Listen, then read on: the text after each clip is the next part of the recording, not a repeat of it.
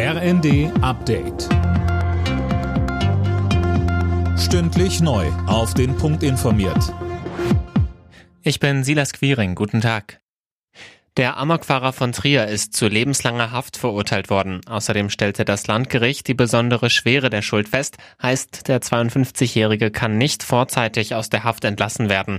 Mehr von Tom Husse. Das Gericht hat darüber hinaus entschieden, dass der Mann in eine Psychiatrie kommt. Laut einem Gutachten leidet er an paranoider Schizophrenie und einer Warnstörung. Die Tat hatte bundesweit Entsetzen ausgelöst.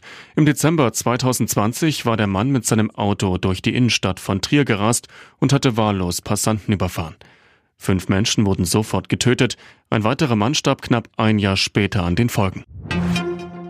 Diskriminierung ist in Deutschland nach wie vor weit verbreitet. Im vergangenen Jahr wurden dem Bund mehr als 5600 Fälle gemeldet. Die meisten davon hatten einen rassistischen Hintergrund. Danach folgten Diskriminierung aufgrund einer Behinderung und des Geschlechts.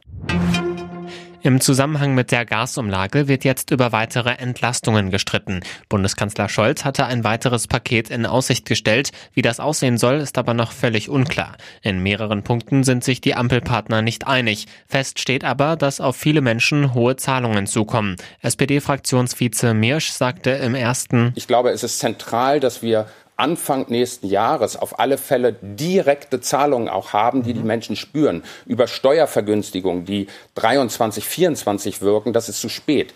Die Zahlungen werden fällig und dafür brauchen Rentner und Rentner, kleine und mittlere Einkommen Beträge können Arbeitnehmer Urlaubstage zurückfordern, in denen sie in Corona-Quarantäne mussten. Darüber verhandelt heute das Bundesarbeitsgericht in Erfurt. Geklagt hatte ein Schlosser, der sich in seinem Urlaub als Kontaktperson zu Hause isolieren musste. Alle Nachrichten auf rnd.de